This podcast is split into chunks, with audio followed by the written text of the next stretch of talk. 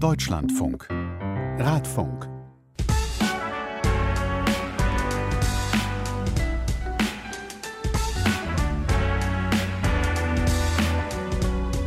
Klaas, Ja? ey, ich bin urlaubsreif. Paulus fragt mich mal, ich meine, wer ist das nicht gerade? Ach, wäre das schön, ne? Den ganzen Mist mal zu entkommen. Ich muss ja gar nicht weit weg sein, aber mal zwischendurch was anderes sehen. Und am besten was, wo man nicht sitzt, sondern wo man Urlaub mit viel Bewegung macht, viel draußen ist. Ich meine, wir waren ja genug drin und ja, haben schöne Abdrücke in unseren Sofas hinterlassen. Urlaub mit dem Rad ist unser Thema heute. Im Nachbarstudio Klaas Rehse. Hallo Klaas. Hallo Paulus, ich würde gerne rüber winken, aber du bist einmal quer durch den Deutschlandfunk in einem Nachbarstudio, deswegen durch das Mikrofon. Hallo Paulus. Hallo. Klaas, wann hast du denn äh, schon mal einen Fahrradurlaub gemacht? Also so einen richtigen Fahrradurlaub habe ich eigentlich das letzte Mal in der siebten Klasse gemacht. Da sind wir auf Klassenfahrt mit dem Fahrrad gefahren ähm, nach Lüchow-Dannenberg in die Region. Schlafen im Heuhotel war angesagt, was das Einzige war, was nicht so schön war, denn ich habe Heuschnupfen. Also äh, prä prägende Erinnerungen. Ähm, äh, ansonsten eher so kürzere Touren, also mal am Wochenende und wenn ich ehrlich bin, auch alles schon ein bisschen her. Wie sieht's bei dir aus, Paulus? Ich habe äh, so, wenn es wirklich um Radurlaub geht, so alleine kürzere Touren gemacht mit ein, zwei Übernachtungen, zum Beispiel nach Belgien durch den Wald, durch die Eifel gefahren mit dem Fahrrad und dann da in der Pension in Belgien übernachtet. Das war wirklich, wirklich ganz toll. Aber dieses Jahr habe ich da so ein bisschen mehr geplant und wollte echt ein bisschen was mehr machen und vor allen Dingen auch mal mit der Familie zusammen. Und mit mir. Und mit dir stimmt, da war was. Wir haben uns nämlich was vorgenommen. Wir zwei machen dieses Jahr eine Radfunktour.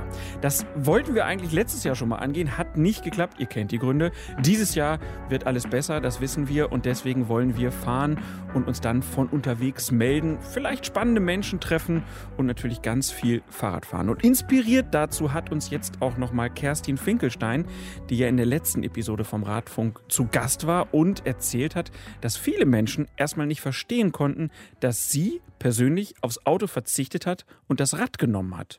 Wenn Menschen von der Freiheit ihres Autos sprechen, sie eben die andere Freiheit gar nicht unbedingt kennen. Und die Leute, die ich dazu, äh, was heißt gebracht habe, also die einfach gesehen haben, wo ich überall mit dem Fahrrad hinfahre und das dann auch mal ausprobiert haben, die genießen es häufig auch, einfach weil man mit einem anderen Körpergefühl auch unterwegs ist, äh, weil man eben andere Wege sieht. Das kommt ja noch dazu. Also man fährt ja mit dem Fahrrad meistens andere Strecken als mit dem Auto und diese anderen Strecken sind schöner. Man sieht mehr Wasser, man sieht mehr Kleingärtenkolonien oder eben Parks und so und äh, hat dann dementsprechend einfach schönere Tage. Schönere Tage. Kerstin Finkelstein zu hören in Episode 13 vom Radfunk. Gibt es überall, wo es Podcasts gibt. Natürlich, wenn man einfach nach Radfunk sucht. Gibt es auch in der DLF Audiothek und natürlich auch unter deutschlandfunk.de slash Radfunk. Paulus, du und ich bei einer Radtour über mehrere Tage. Ach Klaas, das wird schön. Ich freue mich sehr drauf. Frage ist ja nur, so wie klappt das wirklich? Wie kriegt man das gut hin? Und deswegen haben wir uns gedacht, wir holen uns mal Tipps von Profis, was denn den Urlaub mit dem Rad angeht. Und das Ganze ist natürlich nicht nur eigennützig für unsere Pläne, denn so eine Radreise ist ja im Prinzip der perfekte Urlaub in Corona-Zeiten. Wer eine Radreise macht, der kann oft auch echt spontan reagieren und es gibt ja unzählige Möglichkeiten, eine Radreise zu machen. Wenn es mit Schweden oder Toskana nicht klappt, da rumfahren, dann gibt es ja auch ganz, ganz viele tolle Routen bei uns im Land. Und deswegen ist unsere Episode diesmal sozusagen unter dem Motto Radreisen für Anfänger angedacht. Wir wollen die Grundlagen klären für so Radreisen, denn man kann ja einfach zu Hause losfahren und muss nicht irgendwas buchen, was man dann vielleicht nicht zurückgezahlt bekommt, weil man vielleicht irgendwo nicht hin kann.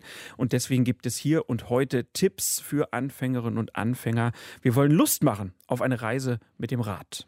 Und es gibt ja wahnsinnig viele Formen der Radreise, von kleinen Tagestouren bis zur mehrmonatigen Radreise durch die halbe Welt.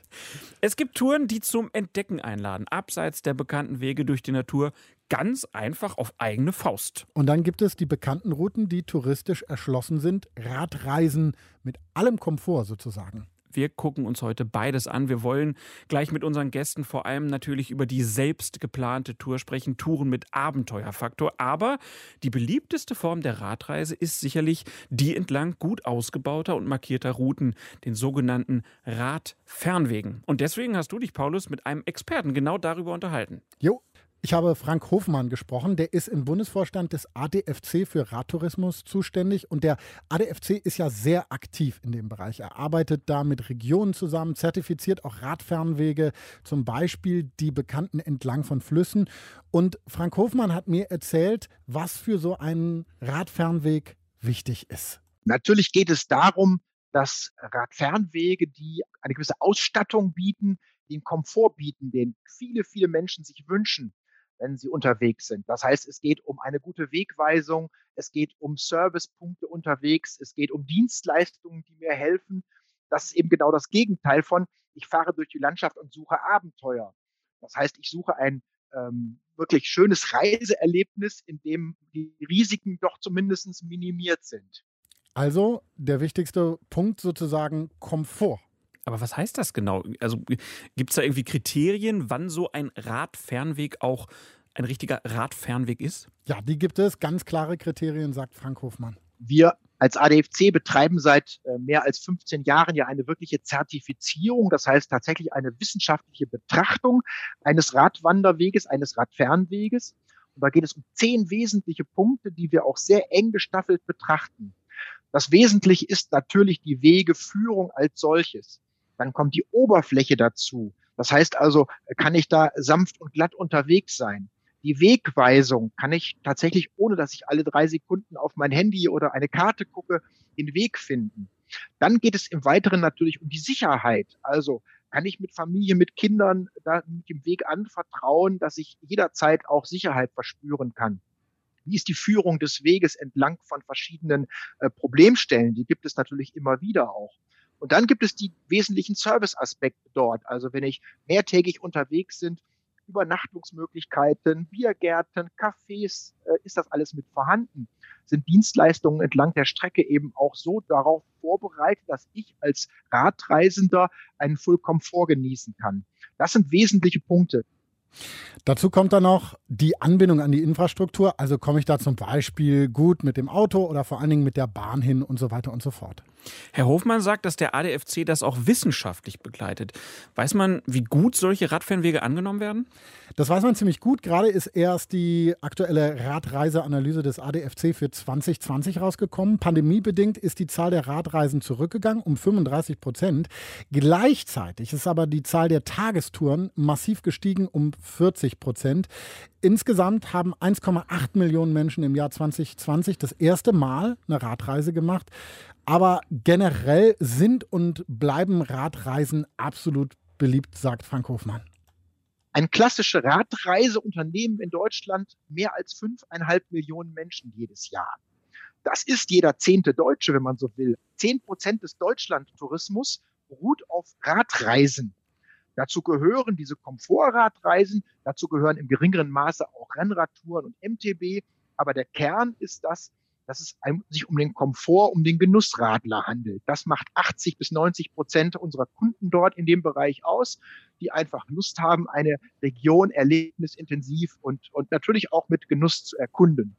Der Genussradler. Ich finde, das ist ein toller Begriff. Welche Radwanderwege sind denn da besonders beliebt bei diesen Genuss- oder Komfortreisenden? Da sind vor allen Dingen die großen Radfernwege entlang von Flüssen dabei. Laut der aktuellen Reiseanalyse ist es der Elbe-Radweg auf Platz 1, mhm. gefolgt vom Weser-Radweg. Dann der Ostseeküstenradweg und weitere Flussradwege, aber auch der Bodensee-Radweg und so ist dabei. Und da kann ich mir vorstellen, das liegt vor allen Dingen daran, dass es am Fluss nicht so heftige Steigungen gibt mhm. und natürlich auch eine schöne Sicht die ganze Zeit. Nur haben wir ja gehört, dass viele Menschen im Jahr 2020 auf den Geschmack gekommen sind, was das Radreisen angeht oder die sich vielleicht jetzt in der Stadt ein neues Rad geholt haben äh, und äh, vielleicht ja mit ihrem neuen Rad eine tolle Tour machen wollen. Trotzdem war ja oft eine Tour mit Übernachtung nicht drin. Das heißt, einige haben auch da jetzt was nachzuholen. Man könnte sich doch gut vorstellen, dass es da in diesem Jahr nochmal so einen richtigen Boom gibt. Ja, äh, absolut, weil man eben mit dem Rad spontaner unterwegs ist, weil man draußen ist, weil das ein perfekter Pandemieurlaub ist. Mhm. Und das erwartet auch Frank Hofmann vom ADFC. Und deswegen hat man beim ADFC auch die Losung Abseitsradeln ausgegeben. Hashtag Abseitsradeln habe ich auch schon mal gelesen. Das heißt, es geht darum, nicht unbedingt die beliebtesten Routen zu nutzen. Genau, es gibt mehr als 200 Radfernwege in Deutschland. Die beliebtesten Routen haben sich bewährt, sagt Frank Hofmann. Trotzdem gibt es eben auch viele der kleineren Flüsse und viele andere Landschaften, die viel für Radtouristen tun und die natürlich eben auch da sind. Spannend ist, glaube ich, immer die Story. Es gibt aber auch viele Themenwege, die ganz spannend sind. Es gibt Themenwege entlang der großen Alpen, es gibt Themenwege an den Mittelgebirgen, es gibt aber auch äh, Kunst- und Kulturwege, die ganz spannend sein können. Ich glaube, es geht immer darum, etwas zu entdecken, wo man sagt, Mensch, was fasziniert mich denn daran? Und wenn das kombiniert ist mit der richtigen Infrastruktur, kann man ganz tolle Radfernwege finden. Insofern hat es ganz viel damit zu tun, dass deine persönlichen Bedürfnisse, deine ähm, Wünsche für diesen Radurlaub, aber eben auch deine persönlichen Fähigkeiten natürlich äh, mit einbezogen werden. Und das ist das Schöne. Dann findet man, wenn man das weiß, für jeden das richtige Produkt. Ja, und ganz egal, welche Tour man dann wählt beim ADFC, aber auch woanders gibt es viele, viele Seiten mit Touren, mit Listen, mit Radfernwegen. Wie auch immer du die Tour angehst, ist ja dann deine Sache. Du kannst dich natürlich immer dazu entscheiden, ein Hotel zu nehmen. Aber auch sowas kann man abenteuerlustiger gestalten, indem man das Zelt einpackt und dann vielleicht nicht draußen irgendwo aufbaut, sondern einen Zeltplatz sucht oder so. Und da wird dann aus den gleichen Strecken, die sich bewährt haben, immer ein völlig anderer Urlaub. Und das Schöne ist ja, du kannst dann halt auch selbst entscheiden, wie viel du pro Tag fährst, wie schnell und ob du vielleicht noch einen Tag länger an einem besonders schönen Ort bleibst. Genau, das ist auch der Tipp von Frank Hofmann. Diese Flexibilität sollte man mitbringen. Ganz oft gibt es ja zum Beispiel auch so Etappen, die vorgeschlagen sind, die man machen kann, aber das muss man nicht. Äh, und das ist eben auch das Besondere an einer Radreise. Flexibilität ist da gefragt. Die wird nie genauso stattfinden, wie ich es mir gedacht habe. Also da gibt es Unwägbarkeiten, das fängt bei dem, beim normalen Wetter an und endet eben auch bei meinen Stimmungen. Wer will denn einen Urlaub haben, wo ich äh, alles hundertprozentig durchgeplant ist. Und äh, das ist, das macht auch keinen Spaß. Das heißt, Unwägbarkeiten sind da, sie sind aber kontrollierbar und äh, es macht eben auch Spaß, damit umzugehen. Wir wissen von vielen Radreisenden, dass die eben auch Lust haben an der Vorbereitung. Also das ist ja nicht so, als wenn ich sage, ich buche da einfach was und dann funktioniert alles, sondern ich kümmere mich drum. Ich plane eine Strecke. Wie lange will ich denn fahren jeden Tag? Wo werde ich denn übernachten vielleicht? Vielleicht wechsle ich das auch. Da bin ich den einen Tag mal im Heuhotel, habe vielleicht ein Zelt dabei, am nächsten Tag gehe ich ins Hotel, weil das ein tolles Hotel ist. Ähm, dann suche ich wieder was Neues. Also ich glaube auch die Abwechslungskeit, die Spontanität, die Möglichkeiten, das so zu tun und gleichzeitig eben Natur und Landschaft zu erfahren, machen den Reiz aus und etwas, was viele Menschen eben wünschen. Frank Hofmann vom ADFC empfiehlt also, ja, das vielleicht nicht zu doll vorzuplanen, auch wenn die Planungen etwas Schönes sind. Äh, und so kann ich zum Beispiel dann entscheiden, nicht ins Heuhotel zu gehen. Hachi Hachi. Hachi Hachi.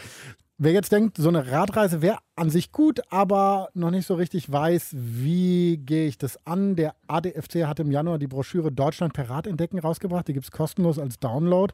Kann man aber auch in Papierform bestellen, auch kostenlos. Dazu gibt es auch eine Website deutschland-per-rad.de. Natürlich sind aber auch die Seiten der Bundesländer und Regionen zu ihren touristischen Angeboten eine gute Adresse, um herauszufinden, ob und wo der Urlaub auf dem Rad das Richtige sein könnte.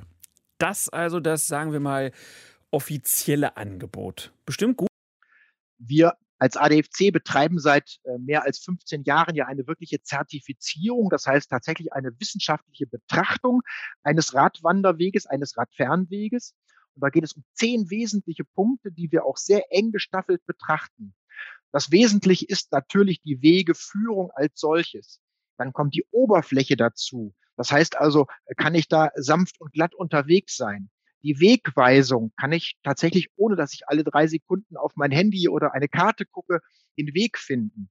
Dann geht es im Weiteren natürlich um die Sicherheit. Also kann ich mit Familie, mit Kindern da mit dem Weg anvertrauen, dass ich jederzeit auch Sicherheit verspüren kann. Wie ist die Führung des Weges entlang von verschiedenen äh, Problemstellen? Die gibt es natürlich immer wieder auch. Und dann gibt es die wesentlichen Serviceaspekte dort. Also wenn ich mehrtägig unterwegs sind, Übernachtungsmöglichkeiten, Biergärten, Cafés, äh, ist das alles mit vorhanden? Sind Dienstleistungen entlang der Strecke eben auch so darauf vorbereitet, dass ich als Radreisender einen Vollkomfort genießen kann? Das sind wesentliche Punkte. Gut für ganz, ganz viele Menschen, die frisch einsteigen ins Thema Radreisen und auch das Richtige für Menschen, die eben einen gewissen Komfort haben wollen. Aber Radreisen, das ist ja dann auch noch viel, viel mehr. Es gibt, es gibt da einfach die verschiedensten Formen von Radreisen.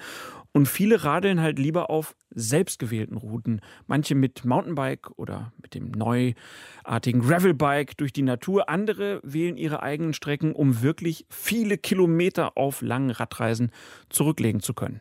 Ganz egal, für welchen Typ Radreise man sich entscheidet. Es gibt da durchaus gemeinsame Nenner. Man hat immer irgendwie eine gewisse Ausrüstung dabei vielleicht, ne? Äh, ein Fahrrad. Und es gibt Routen, die zu planen sind. Was ist denn deins, Paulus? Worauf hast du denn jetzt spontan mehr Lust? Wärst du jetzt derjenige, der sagt, ich fahre einfach los? Oder ist Paulus eher der, der vorher ganz viel recherchiert und guckt, wo er denn übernachtet, wie er fährt, wo die Route gut ist? Also irgendwie beides. Ähm, und auch verschiedene Formen zu verschiedenen Anlässen. Ich plane auf jeden Fall so alleine durch den Wald zu fahren und da habe ich mir durchaus angeguckt, was für eine Route wäre da gut. Da habe ich mir auch angeguckt, was für Equipment gibt es da und so weiter und so fort. Aber äh, ich freue mich auch darauf, zum Beispiel mit meiner Liebsten zusammen so eine Radtour an einem Fluss Radweg lang zu machen. Ganz gemütlich, nicht so schnell, nicht so viele Höhenmeter äh, und viel Zeit mal stehen zu bleiben und zwischendurch und das dann einfach mich da auf die Planung verlassen, die es vor Ort gibt. Und dann ist natürlich auch die Frage sozusagen, mit wem bin ich unterwegs? Sind da vielleicht Leute dabei, die noch weniger Rad fahren als ich äh, oder die nicht so schnell fahren können, wie zum Beispiel auch Kinder? Ja. Da ist ja auch ein ganz wichtiger Punkt, dass man dann sich vielleicht äh, mal vorher anguckt, wie kommen wir denn da hin? Äh, wo gibt es denn da vielleicht mal eine Möglichkeit zu spielen oder was zu essen? Das ist ja, wenn man alleine unterwegs ist, dann auch nochmal ein ganz anderes Thema. Äh, und ich finde es ja super, dass man halt mittlerweile im Netz auch einfach unglaublich viel findet, dass Leute einfach Sachen schon mal ausprobiert haben und dann auch ihre Erfahrungen teilen. Und Erfahrungen teilen, darum soll es heute jetzt hier auch gehen. Wir sammeln heute Tipps und Tricks zu Radreisen mit unseren Gästen. Und diese beiden Gäste, die haben schon wirklich sehr viel Zeit auf ihren Rädern bei Radreisen verbracht. Da ist zum einen Heike Pirngrüber. Sie ist 2013 in der Nähe von Heidelberg mit ihrem Fahrrad aufgebrochen Richtung Osten nach Tschechien. Polen, Slowakei, dann durch Europa nach Asien, dann von Japan in die USA und von dort bis Nicaragua, wo sie 2017 war. Und dann hat sie noch eine weitere Tour gemacht. 2019 ist sie dann von Deutschland durch Afrika gereist. Kurz, Heike Pöllngruber ist eine Weltreisende. Mehr zu ihren Abenteuern findet man auf der Seite Push Bike Girl. Und jetzt ist sie uns aus Mexiko zugeschaltet. Hallo. Hallo, schönen guten Morgen. Und wir haben noch einen zweiten Gast, der auch schon unfassbar viele Kilometer auf dem Rad abgerissen hat. Er macht nämlich schon seit 1991 Radtouren, ist zum Beispiel von Leipzig nach Bombay gefahren oder nach Jerusalem oder auch ans Nordkap, da war er auch schon. Er macht aber auch genauso gerne immer mal wieder kleinere Touren als Bikepacker. Martin Moschek heißt er und er schreibt über seine Touren und äh, seine Radreisen auf biketour-global.de. Da gibt es auch noch einen Podcast, der heißt auch Biketour Global und wir freuen uns, dass wir ihn jetzt zugeschaltet haben aus der Nähe von Hamburg. Hallo Martin. Schönen guten Tag. Wir lernen ja hier im Radfunk unsere Gäste immer über die Fahrräder kennen. Heike, du bist ja für ein neues Projekt da in Mexiko. Du willst wandern, sehr, sehr weit wandern. Darüber sprechen wir am Schluss auch nochmal. Aber trotzdem wollen wir dich über dein Rad kennenlernen. Was für ein Fahrrad ist dein Rad? Welches Rad hat dich meistens begleitet? Also zuerst hatte ich ein uraltes Cube. Das ähm, war, glaube ich, 15 Jahre alt, als ich losgeradelt bin, einmal um die Welt damit.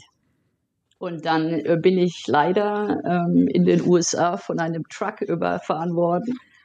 Und ähm, glücklicherweise hat dann die Versicherung des ähm, Fahrers hat mir dann ein neues Fahrrad bezahlen müssen. Und es war dann ein Soli, ein Soli Troll.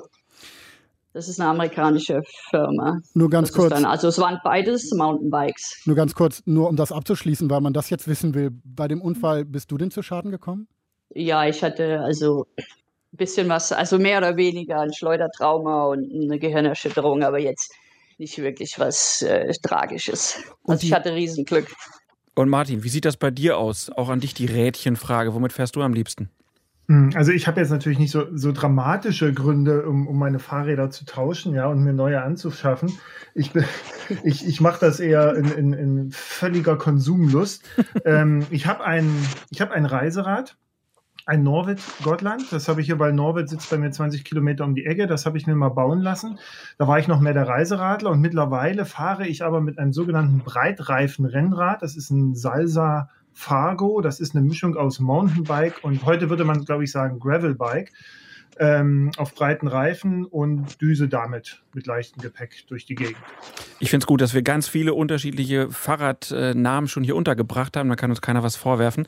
Äh, und äh, es ähm, gibt auch noch andere Marken. Es gibt, es, das, wir können auch eine halbe Stunde Marken aufzählen. Das könnte man Absolut. machen. Äh, und es gibt und es, es spricht sehr viel für viele Marken. Das muss man ja auch einfach mal sagen. Der Fahrradmarkt ist ja mittlerweile sehr gut ausgebaut. Ähm, kurz nochmal die Frage an dich, Martin. Du sagst jetzt Gravelbike. Ähm, warum diese Art des Fahrrads für dich äh, die beste Variante fürs Reisen? Also das kam eher daher, dass ich gemerkt habe, dass ich mit dem Reiserad äh, so erstmal nicht weiterkam für das, was ich machen wollte. Ich hatte eher Interesse an ähm, ja, Rennen waren es noch nicht, aber an ähm, Veranstaltungen wie zum Beispiel dem Tuscany Trail, wo man auf unbefestigten Wegen unterwegs ist mit relativ wenig Gepäck. Und dafür braucht es eigentlich so eine Art Mountainbike. Und wenn man es ein bisschen sportlicher machen möchte, das Ganze quasi mit kombiniert mit einem Rennrad. Äh, Aufbau und ähm, so bin ich dann letztendlich auch zu diesem Rad gekommen. Also gab es auch noch eine Zwischenstation und jetzt ist das halt gerade das, äh, das angesprochene Salsa. Ähm, ja, also es hat was viel mit Untergrund zu tun, viel mit Wegen, die ich jetzt fahre und ich fahre eigentlich kaum noch auf der Straße so und äh, kaum noch mit einem Reiserad in einem klassischen Setup, wie wir es kennen. Unser Thema heute ist ja Radreisen für Einsteiger. Und bei dem, was ihr alles so gefahren seid und was man jetzt schon rausgehört hat, könnten ja Interessierte vielleicht abwinken und sagen, Alter, das ist mir alles viel zu krass.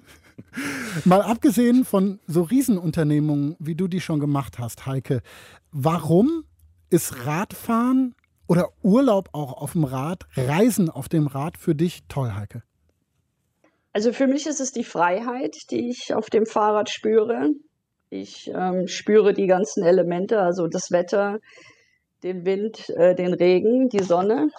Ich habe jetzt nicht irgendwie so einen Kasten um mich rum, wenn ich im Auto sitze oder muss mir den Lärm vom Motorrad anhören, sondern ich, hab, ich spüre richtig die Natur.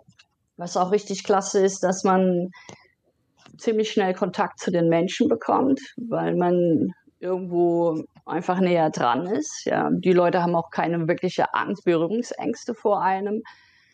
Und von daher finde ich, ist das Fahrrad hm, richtig super. Es ist nicht zu schnell und nicht zu langsam. Und man kommt doch relativ schnell vorwärts. Also man, man ist da manchmal überrascht, wie, wie viel, also wie viele Kilometer man am Ende dann doch schafft, ja, und wie weit man kommt. Also selbst wenn es nur ein kurzer Urlaub ist. Genau, das wollte ich gerade fragen. Das, was du sagst, gilt genauso für einen kurzen, einwöchigen, zweiwöchigen Urlaub wie für Absolut. die große Reise, die du so machst.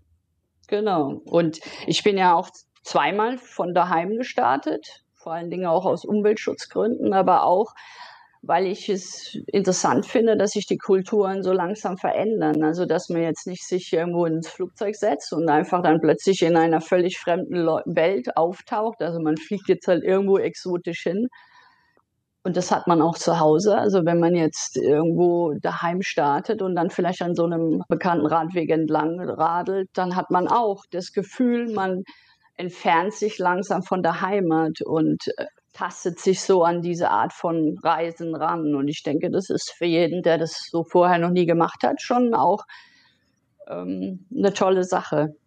Martin, wie sieht es bei dir aus? Warum fährst du nicht mit dem Motorrad durch die Gegend? Ah, ich hatte das mal überlegt.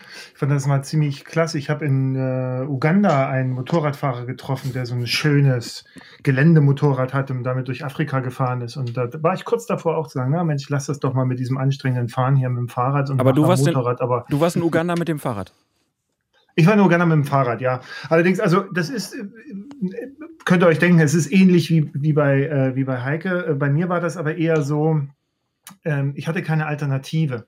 Also es war äh, die Wende, ich komme ja aus der, aus der DDR, ich bin Leipziger und es war dann die Wende und ich bin vorher schon viel Fahrrad gefahren. Ich habe im, im, Leistungssport, Radsport früher trainiert zu DDR-Zeiten und habe so privat immer halt Radtouren auch so gemacht.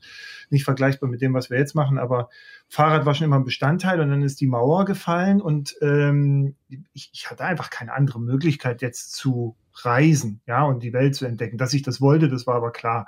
Deswegen gab es das Fahrrad. Und ich würde sagen, es ist halt damals war es halt, okay, damit kann ich jetzt losfahren und Auto habe ich noch nicht und Flugzeug, das war noch nicht so das Thema und Zug, das, nee, das brauch's nicht. Ähm, und jetzt mittlerweile ist es einfach für mich das ideale äh, Transportmittel oder Werkzeug geworden, äh, mit dem ich äh, in einer angenehmen Geschwindigkeit die Welt entdecken kann. Ja, ich bin langsam genug, um sie zu erleben und ich bin aber auch schnell genug, um wieder wegzufahren. Ne? Und es gibt ja durchaus Momente, wo man sagt, so jetzt ist aber gut. So, also ich bin da, bin da durchaus offen, was das angeht. Ich bin nicht, äh, es gibt auch Orte, wo ich halt dann auch froh bin, dass ich nicht mehr da sein muss. Ja, so. Und da ist das Fahrrad. Fahrrad hat also aus meiner Sicht genau die richtige, das richtige Angebot äh, was die Geschwindigkeit angeht, was auch die Nähe angeht, ja, also zu, zu den Menschen. Ich bin jetzt ehrlicherweise nicht so, ich glaube, Heike, da sind wir auch ein bisschen unterschiedlich. Ich bewundere ja. das. Heike ist ja immer sehr auf, also geht auch sehr auf Menschen zu, ist auch um Menschen, mit Menschen umgeben, ja, so, das finde ich auch fürchterlich toll. Und da entstehen auch tolle Geschichten übrigens, ne? Deine Fotos sind ja immer zum Hinknien. Ähm, ich bin da ganz Dankeschön. anders. Also ich, wenn ich, wenn ich gerne, wenn ich unterwegs bin, ich bin froh, wenn ich niemanden sehe. So. Aber das, also mich das interessiert eher das Land. Das müssen wir vielleicht nochmal dazu sagen. Heike, das sieht man auf, ihrem, äh, auf ihrer Homepage dann auch ganz toll. Du bist ja auch Fotografin. Das heißt, du musst sozusagen ja. auch in den Nahkontakt gehen, damit dann so schöne Fotos entstehen können. Das heißt, das ist für dich auch eine super Kombination wahrscheinlich, ne? Fotografieren Absolut. und Radfahren. Absolut, ja. Also ich genieße das total. Ja, also ich finde es richtig klasse, wenn ich es schaffe, dann einfach auch in die, die Türen reingelassen zu werden, dass Menschen mich einladen und sagen, Mensch, komm doch zu uns und das bei, das bei uns übernachten. Und du bist so richtig dann mittendrin in diesen unterschiedlichen Kulturen, die es auf der Welt gibt. Ich finde es ganz toll. Und da macht man natürlich schnell Freunde auch, ja. Also, und deshalb ist das Fahrrad in dem Fall halt einfach klasse.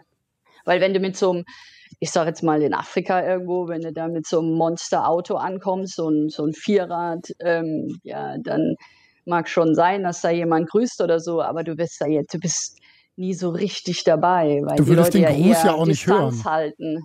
Genau, genau, das noch dazu, ja. Ja gut, die Selbst Kinder, die rennen den Kinderding kannst du nicht aus dem Weg gehen, also auch mit dem Auto nicht. Aber ich finde es einfach klasse und das erlebt man aber auch in Europa. Also man muss da ja nicht gleich so weit fahren ähm, von Anfang an. Also jeder tastet sich ja auch an was Neues ran. Genau das ist ja das, warum wir das heute hier im Radfunk machen, weil wir mal so einen Einblick geben wollen von Zweien, die das schon ewig machen, ähm, wie man das angehen kann und welche Fehler man vermeiden kann, wie es mit Ausrüstung aussieht und, und, und. Und das Wichtigste für eine Radreise ist natürlich das Rad. Wir haben jetzt schon gehört, es gibt ja ganz verschiedene Arten von Rädern und wir haben gehört, welche ihr fahrt. Aber theoretisch, Martin, kann man doch, egal was für ein Rad man hat, Hauptsache es fährt einigermaßen und fällt nicht auseinander, sich draufsetzen und eine Reise damit machen, oder? Ja, der beste Beweis ist ja Heike. Ne? Sie hat ja gesagt, also ich kenne das ja auch, das Rad. Wir hatten Heike und ich, wir haben früher sehr viel Kontakt gehabt, jetzt ein bisschen sporadischer. Äh, aber wir hatten gerade in der Zeit, ähm, wo, wo dann auch der Unfall war und so, viel miteinander gesprochen. Das Rad war ja auch, also Entschuldigung, Heike, aber das war ja auch so.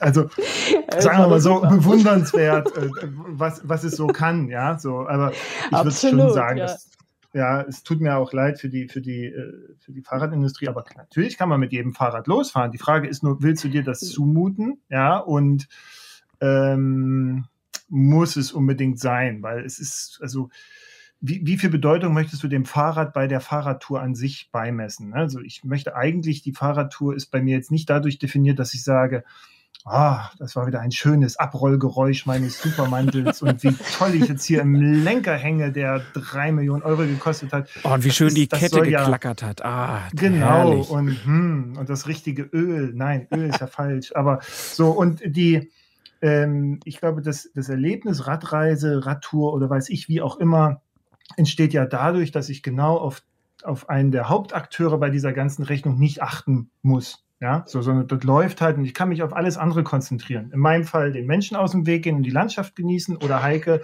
sich darauf konzentrieren, Menschen zu treffen, ja, Gespräche anzufangen, Bilder zu entdecken, so und nicht sich damit zu beschäftigen, was jetzt wieder mit dem Fahrrad ist. Das tut man ja automatisch genug, leider Gottes, passiert ja immer was, ne? Aber es klingt immer so doof, ja, es ist wie so ein Abreißspruch in so einem Kalender, so, ja, äh, äh, fang einfach an. Der erste Schritt in deinem Radtourleben ist einfach sie aufs Rad so und dann fährst du um die Ecke und dann fällt es auseinander, da ist natürlich schon mal, aber wenn nichts passiert, wenn nichts dazwischen kommt, dann erlebt man auch nichts. Niemand ja, möchte genau. eine Geschichte hören, wo, wo wir sagen, so, ich bin jetzt, habe mir vorgenommen, durch Korea zu fahren, jetzt bin ich durch Korea gefahren. Sagt ihr, ja gut, schön. Aber was dazwischen kommt, das ist doch interessant. Und das ist egal, ob es am Elberadweg oder in Uganda ist. Und da kann eben vielleicht ein kaputtes Fahrrad sogar dafür sorgen, dass man da Kontakt hat oder etwas erlebt, was man sonst nicht erlebt hätte. Nur ist natürlich eine Frage, die wichtig ist, äh, mit nicht mit jedem Fahrrad kann man überall langfahren. Ihr beide habt jetzt schon über mhm. Gelände gesprochen. Heike gesagt, Mountainbike, du Gravelbike. Das heißt, das gibt einem die Freiheit, dann auch mal jenseits der asphaltierten Wege zu fahren, während ich das mit einem klassischen Trekkingrad oder sogar einem Rennrad dann nicht kann. Also solche Dinge entscheiden ja dann schon, wie mein Radreiseurlaub aussieht. Ja, also mit einem, mit einem Rennrad vielleicht nicht, aber mit einem Trekkingrad kommst du auch ähm, sehr weit. Also ja. zur Not muss man halt schieben. Also ich finde ja, ich bin da ja anders gestrickt als Martin, weil Martin ist ja so der Technikfreak und mich interessiert es ja überhaupt nicht. Hauptsache es fährt. Also ich, ich kann mein Fahrrad reparieren, das ist überhaupt keine Frage, aber ich brauche diesen ganzen Schnick, den ganzen Schnickschnack nicht. Aber das finde ich ja, ist ja ein ganz wichtiger Punkt. Also ich glaube, dass viele ja auch zu Hause sitzen und denken, ah, wenn ich dann losfahre und dann platzt mir der Reifen und was soll ich denn machen? Äh, aber das ist gar nicht so der Punkt bei dir, Heike. Ja, weil also die, die Sachen sind ja heutzutage, das ist ja jetzt nicht so egal, was für ein Rad man jetzt da im Keller stehen hat ähm, für die erste Reise, wenn man noch gar nicht weiß, was da im Prinzip auf einen zukommt und ob einem das gefällt, ja, also man muss sich ja erstmal daran tasten, dann nehme ich das, was ich im Keller stehen habe. Und das wird dann schon nicht um, um, am dritten Tag schon auseinanderfallen, weil solche Räder, die gab es vor 50 Jahren mal, aber heute doch nicht mehr. Aber ist dann nicht ein Punkt, ja. ist dann nicht ein Punkt, dass man eben das, was du sowieso kannst, nämlich dein Fahrrad reparieren, das schon irgendwie mal gemacht haben muss. Wir haben ja ähm, Leute gefragt über Twitter und Co., welche Erfahrungen sie gemacht haben auf Reisen. Da haben ganz, ganz viele geantwortet und uns auch zum Teil Audios geschickt. Dan Daniele zum Beispiel, Daniele Fia, ähm, der hat gesagt, ja, das mit dem Rad, da sollte man sich schon vorher mit beschäftigen. Bei all den Diskussionen fehlen mir meistens zwei wesentliche Aspekte, nämlich kenne dein Rad in- und auswendig und checke dein Fahrrad, bevor du losfährst. Was nutzt es dir, wenn du das beste Multitool dabei hast, aber eigentlich nie dieses oder jenes an Pannen jemals überhaupt erlebt und repariert hast? Man kann sich noch so viele YouTube-Videos anschauen. Es ist das Beste, wenn man das alles auch mal gemacht hat. So, das sagt Daniele. Ähm, das ist ja wirklich ein Punkt. Das sollte man können, oder? Also, also ähm, ich sage jetzt einfach mal so, ja, das Einzige, was man können muss, ist kommunizieren. Und zwar, wenn ich jetzt als, ich sage jetzt, ich bin ja eine Frau, ja, also ich sage jetzt mal, irgendjemand ist jetzt unsicher, kann eben das Fahrrad nicht reparieren und fährt jetzt am Rheinweg oder an der Elbe entlang. Dann kommen da ganz viele andere Radler vorbei, ja. Und wenn ich irgendein Problem habe, wenn ich irgendwas nicht hinkriege, dann frage ich irgendjemand höflich und sage, Mensch, kannst du mir mal kurz helfen? Ich kriege das nicht hin. Und dann ist das Problem normalerweise in zehn Minuten gelöst. Also das ist meine persönliche Meinung. Und man darf sich da, man darf da jetzt nicht irgendwie die Angst haben. Klar hat man vielleicht mal einen Platten. Okay, ich würde jetzt sagen, einen Schlauch sollte man flicken können. Und dann hat man noch ein bisschen was, ähm, ich sage jetzt mal ums, also eine Kette wechseln oder so. Die Chance ist relativ gering, wenn man mal eben an der Elbe entlang fährt. Das Aber ist wenn alles man, halb so dramatisch. Wenn man dann wie Martin irgendwo draußen in der Natur ist, dann ist das doch ein Punkt, oder Martin? Also da, wenn du da dann irgendwie äh, ein Problem hast, hast du ein richtiges Problem. Also ihr, ja, also äh, naja, also ich sehe das ehrlicherweise wie Heike. Ja, ähm, ich, ich glaube, dass wir ähm, heutzutage manchmal zu verkopft an diese Sachen rangehen. Das hat auch sehr viel damit, also je länger wir in diesen Abgrund Radreise gucken, ja, desto irgendwann guckt er in uns zurück und dann ist Feierabend, weil wir dann denken, wir müssen wir müssen das Rad quasi selber handklöppeln können, um, um äh, äh, irgendwelche Kilometer zu überleben. Und das ist, und da bin ich absolut bei Heike, das ist nicht der Fall. Ja, du musst ja, also weiß ich, wenn ich überlege, wie ich angefangen habe, ähm, ich konnte einen Schlauch wechseln, okay, aber ganz ehrlich, die Pannen, die dir passieren unterwegs, die kannst du, also das kannst du dir teilweise nicht ausdenken und dann bist du oft auch in einer Situation, wo dir das dann auch nicht weiterhilft, dass du zwar in der Lage bist, ein Rad einzuspeichen, weil du dann eben auch nicht die ganzen Sachen hast, sondern da, da beginnt aus meiner Sicht genau das Abenteuer.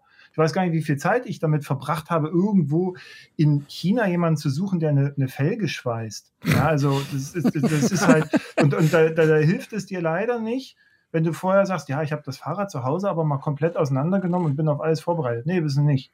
So, und das muss auch gar nicht so sein. Es hat auch viel mit dem, also Radreisen heißt für mich aber auch Erfahrung sammeln. Ne? Ich, ich mache das jetzt schon lange, Heike macht das schon sehr lange und wir haben natürlich Erfahrung gesammelt. Aber die muss man halt auch sammeln. Deswegen so, also jetzt jemand zu sagen, hier achte darauf und darauf und darauf, vielfach wird es, also das hilft dann nicht unbedingt weiter, weil das halt unterschiedlich ist. Wenn man jetzt, also bei mir klingt das ja jetzt auch, also weil du sagtest, du bist jetzt allein in der Natur, da ist niemand drumherum. Ja, ähm, aber auch da passieren dir Sachen, wo du dann halt sagst, okay, jetzt, jetzt muss ich halt schieben, weil es halt nicht mehr geht. Ne? So, weil halt irgendwas ist, weil Schaltwerk abgerissen ist. So, dann kann man ein bisschen vorbeugen und, und, und vielleicht ein paar Teile noch mitnehmen, aber es kann dir immer was passieren, wo du keine Chance hast und du musst da halt schieben. Aber das ist halt Teil des, Teil des Erlebnisses. Und je eher man das akzeptiert, ja, dann desto mehr hat man Spaß an dem, was passiert. Und das ist nämlich am Ende des Tages ist es eine Reise und wir nehmen halt nur das Fahrrad dafür. Und man sagt ja auch so schön, wer sein Fahrrad liebt, der schiebt, um das hier auch einmal im Radfunk untergebracht zu haben. Aber Martin, wenn wir jetzt vielleicht trotzdem mal, vielleicht so zwei, drei Tipps, die man jemandem, der jetzt sich denkt, ach, ich möchte jetzt mal am Wochenende vielleicht nur eine Tagestour oder mal zwei Tage mal ein bisschen länger fahren. Was würdest du denn dem sagen, was er einfach mitnehmen soll? Wir haben eben Multitool zum Beispiel gehört. Oder du sagst jetzt, man ja. sollte einen Schlauch wechseln können. Was würdest du denn sagen, was sollte so ins Handgepäck? Ja, ich würde schon Multitool, also äh, da würde ich schon mal gucken, nimm dir Multitool mit, da ist meistens alles dran, was du irgendwie brauchst. ganz kurz vielleicht zur Erklärung, ne? Mhm. Multitool äh, ist Veto. so ein, Veto? ja. Ich, ich, ich wollte ganz kurz erklären. Ich war noch nicht mal fertig, Heike. für, für, die, für die Leute. Ja, aber beim Multitool musste ich mich ja schon einmischen. Aber ganz kurz, dass wir einmal den Begriff geklärt haben. Multitool ist ein Klappwerkzeug, wo äh, verschiedenste oh. Inbusschlüssel dran sind und verschiedene Werkzeuge, die extra fürs Fahrrad gedacht sind. So, Martin, jetzt du erstmal zu Ende und dann Heike Veto. Genau. äh, ja, also eigentlich sollte da alles dran sein. Natürlich gibt es auch Situationen, wo du sagst, na gut, da ist es halt nicht dran, beziehungsweise ist manchmal auch zu viel dran, was du nicht brauchst. Ja, also es lohnt sich schon mal zu gucken, was hat man so für Schrauben eigentlich am Fahrrad und was brauche ich tatsächlich. So, das ist vielleicht die eine Sache. Aber wenn man jetzt wirklich von diesem, ich fahre mal ein, zwei Tage irgendwo hier lang angeht, dann würde ich sagen, komm, da bist du damit schon ganz gut dabei. Nimmst dir noch einen Schlauch mit, guck auch vielleicht vorher, dass der Schlauch von der Größe halt auch äh, zu dem Rad passt, was du hast. Das ist so ein, äh, ein Tipp von mir aus leidvoller Mehrfacherfahrung, ähm, als ich noch mit Schläuchen gefahren bin und ähm, ja, ein Reifenheber und eine Luftpumpe. So. Und dann, also da hat sich nichts geändert äh, zu dem, wie ich ganz früher losgefahren bin. So. Und dann müsste das eigentlich reichen. Und man kann so, ja auch, wenn, man kann ja auch, wenn man sagt, man will Samstag los, fährt man am Donnerstag mhm. vielleicht nochmal um Block und guckt, ob alles so läuft. Äh, und wenn das dann läuft, dann sollte das ja für den Samstag auch passen. So, jetzt kommen wir zum Veto, Heike. Was hast du gegen Multitool? Ja, also ich finde diese Multitools ähm, total unpraktisch. Also man kann mit diesen äh, Imbus, die da an dem ähm, Multitool dran sind, also aus meiner Sicht heraus gar nichts anfangen. Die sind grundsätzlich äh, nicht einsatzfähig. Also ich brauche vier Imbus. Das ist alles, was ich brauche. Ich brauche einen Schraubenzieher, den habe ich immer dabei. Und dann halt Reifenheber und ähm, eine Pumpe. Und das würde ich mitnehmen. Und was gehört sonst noch zu einer Vorbereitung auf eine Reise? Also wir können ja vielleicht auch mal mit einer kurzen Reise anfangen. Martin, wie bereitest du dich denn auf eine Reise vor? Klar, man überlegt sich vielleicht erstmal, wo will ich hin? Aber da fängt es ja schon an. Wie wähle ich das denn am besten aus?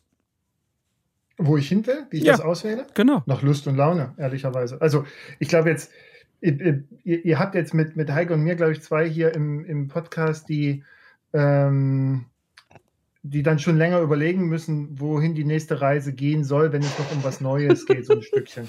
Ähm, ich habe ehrlicherweise so eine alte Karte, so eine alte Weltkarte.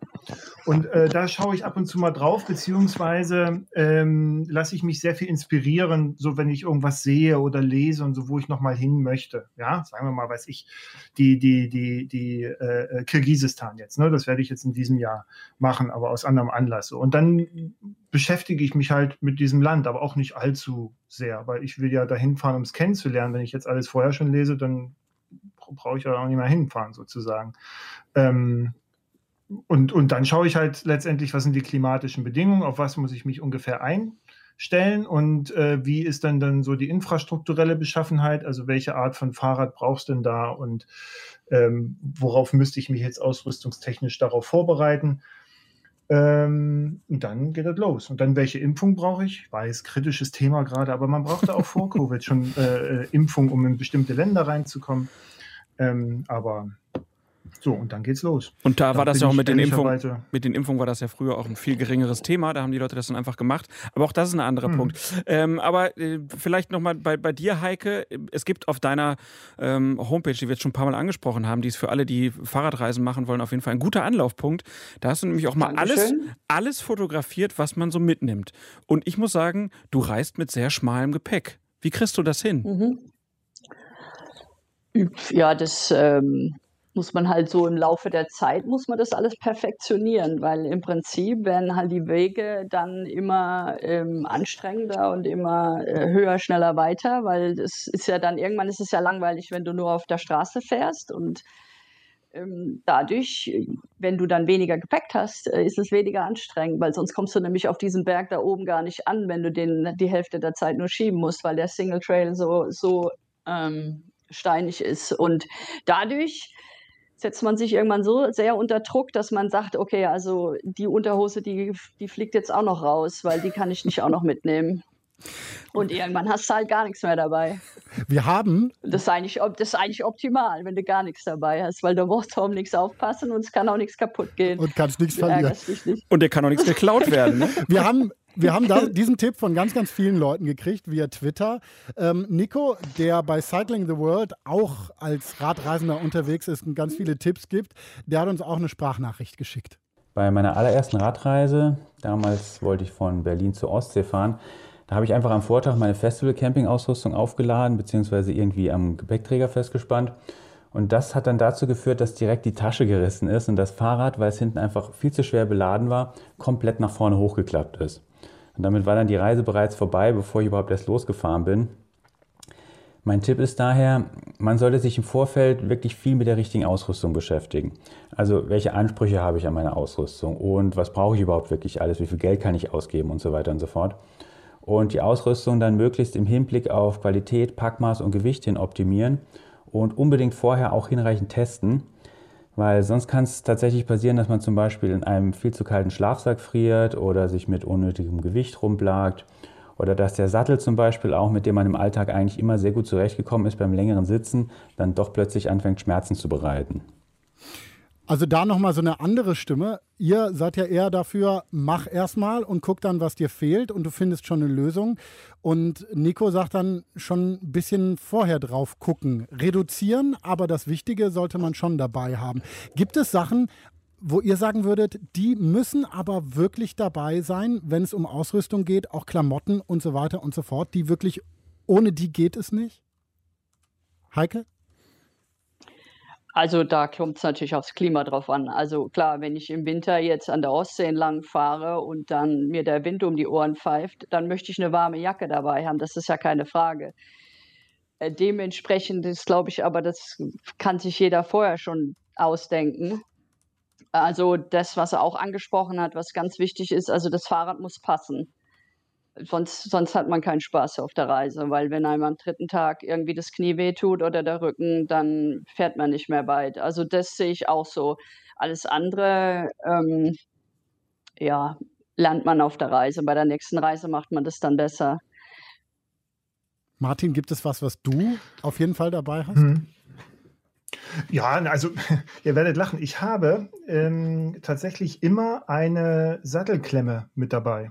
Und zwar auch aus schmerzhafter Erfahrung, weil ich einmal in Patagonien angekommen bin und äh, die Sattelklemme war kaputt.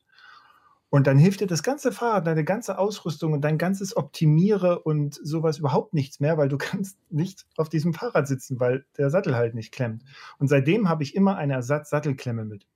Also könnte als Pro-Tipp verkaufen, ist aber eigentlich nur eine leidvolle Erfahrung, die ich, die ich gemacht habe. Ähm, ich finde wichtig, also was, was Nico da sagte, ähm, teste das vorher. Also jeder der, jeder, der mag, kann sich natürlich Stunden und Jahre lang mit seiner Ausrüstung im Vorfeld beschäftigen. Ist ja auch toll. Gehört zum Teil, gehört zur Reise mit dazu, ist, glaube ich, auch ein wichtiger Teil der Reise und hat sehr viel auch, ich nenne es immer gerne Ersatzhandlung.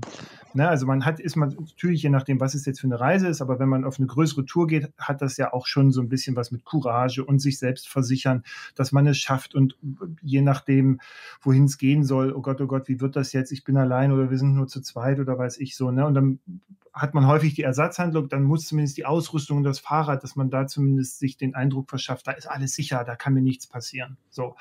Was ich wichtig finde, ist, nehmt es und fahrt vorher und zwar mal mindestens zwei Nächte. Und zwar deshalb zwei Nächte, weil wenn man jetzt sagt, okay, ich fahre jetzt mal eine Nacht, dann weiß man, dass man am nächsten Tag ja wieder zu Hause ist und dann ist es, weiß ich, warm und trocken und man hat wieder was zu essen oder keine Ahnung. Wenn du aber zwei Nächte fährst, fängst du an, schon mal anders mit deinen Sachen umzugehen, anders zu planen, anders zu fahren, anders zu denken, weil du dann nämlich automatisch in so einen Rhythmus kommst, wo du dir nämlich überlegst, okay, ähm, wie trockne ich denn jetzt, weiß ich, äh, das Zelt, weil es nachts geregnet hat und du möchtest ja am nächsten Abend nicht in ein nasses Zelt äh, klettern. Wie machst du das eigentlich jetzt tagsüber? Oder wie gehe ich jetzt mit meinen Klamotten um? Oder äh, wie plane ich denn, mich richtig zu ernähren? Und ich brauche jetzt wieder Wasser und so weiter. Also du kommst dann auf einmal in einen Bereich einer einer Tour, der dich zwingt, wirklich eine Routine aufzubauen. Und ich meine, Heike, vielleicht siehst du das auch so, so, so, so ein Radreisetag ist ab, einem, ab einer gewissen Dauer ist sehr strukturiert und sehr geplant auch. Also in meinem Fall nicht, aber generell weiß ich, dass das viele Leute so machen, ja.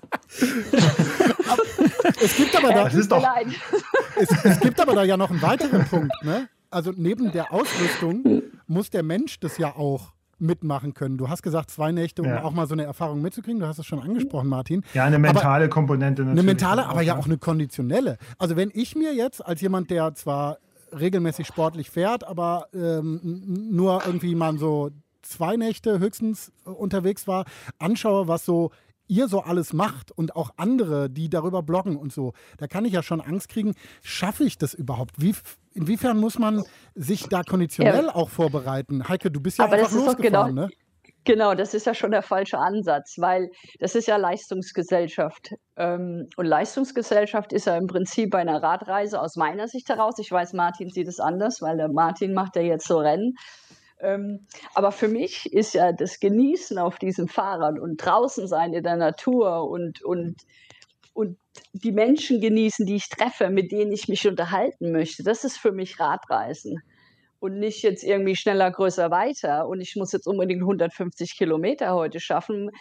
Und da kommt jetzt meine Art der Radreise auch ins Spiel, zu sagen, also ich habe jetzt nicht ein Hotel vorgebucht, ja, weil das zwingt mich ja genau da anzukommen. Und das ist ja dieses Strukturierte.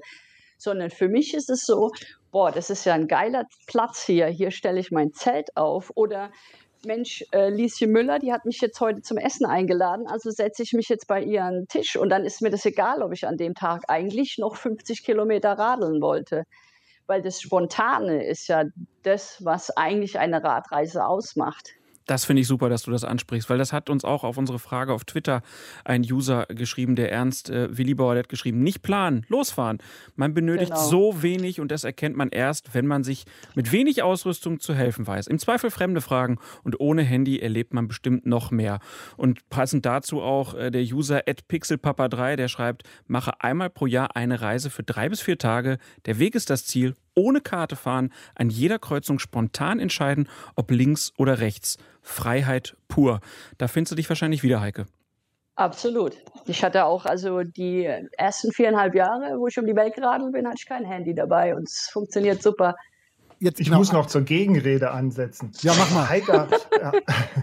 nee, äh, ehrlicherweise bei einer Radreise sehe ich das absolut so wie Heike. Und Heike hat ja auch schon gesagt, das, äh, ist halt auch eine Welt, die auf, ähm, äh, auf den sozialen Kanälen einem da gerade so vermittelt wird. Und das meine ich eben auch mit dem Abgrund, der dann irgendwann in dich schaut. Ja, ähm, das muss man nicht wirklich ernst nehmen. So, ich fahre jetzt äh, diese Kilometer, weil ich mich auf ein Race vorbereite. So, und das ist halt Training. Ich, ich wäre aber auf einer Radtour, würde ich nie auf die Idee kommen zu sagen, man muss jetzt 150 Kilometer fahren, sondern das ist halt, wie Heike es sagt, das, da passieren so viele Sachen dazwischen und wenn du halt Bock hast, dann sind es halt nur 30 oder gar nicht oder, oder es rollt gut und dann sind es mal 120.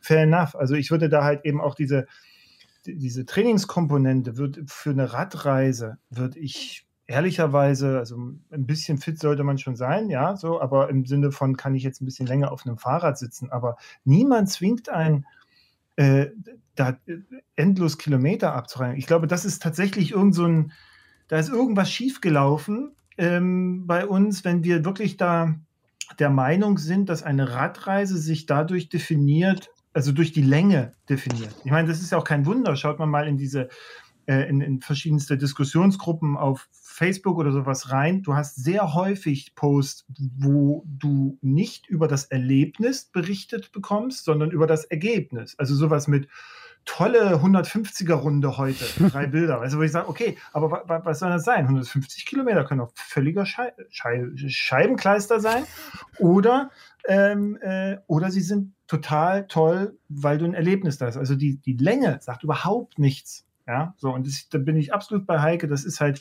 Leistungsgesellschaft, ja, weiß ich nicht, aber es ist so dieses, wahrscheinlich die Überzeugung, dass nur wenn man viele Kilometer und Leistung vorzuweisen hat, man dann auch diese Anerkennung bekommt. Je eher man sich davon frei macht, desto eher fängt man an, Radreise und Radtouren zu genießen. Ich finde, dazu passt perfekt, was Wiebke Ladwig uns als Audiobotschaft geschickt hat. Was ich auf einer Radreise oder auch beim Verreisen generell ganz wichtig finde, ist sich vorher bewusst zu machen, auf was man nicht verzichten möchte. Ich habe beispielsweise auf meiner letzten Radreise zwei dicke Bücher mitgenommen. Egal wie schwer die waren. Weil ich finde, es gibt nichts Schöneres als am Abend und morgens vorm Zelt noch zu lesen. Also so ein bisschen Luxus und nicht vergessen, dass das Urlaub ist, gehört ja irgendwie zu dem, was du gerade gesagt hast, Martin.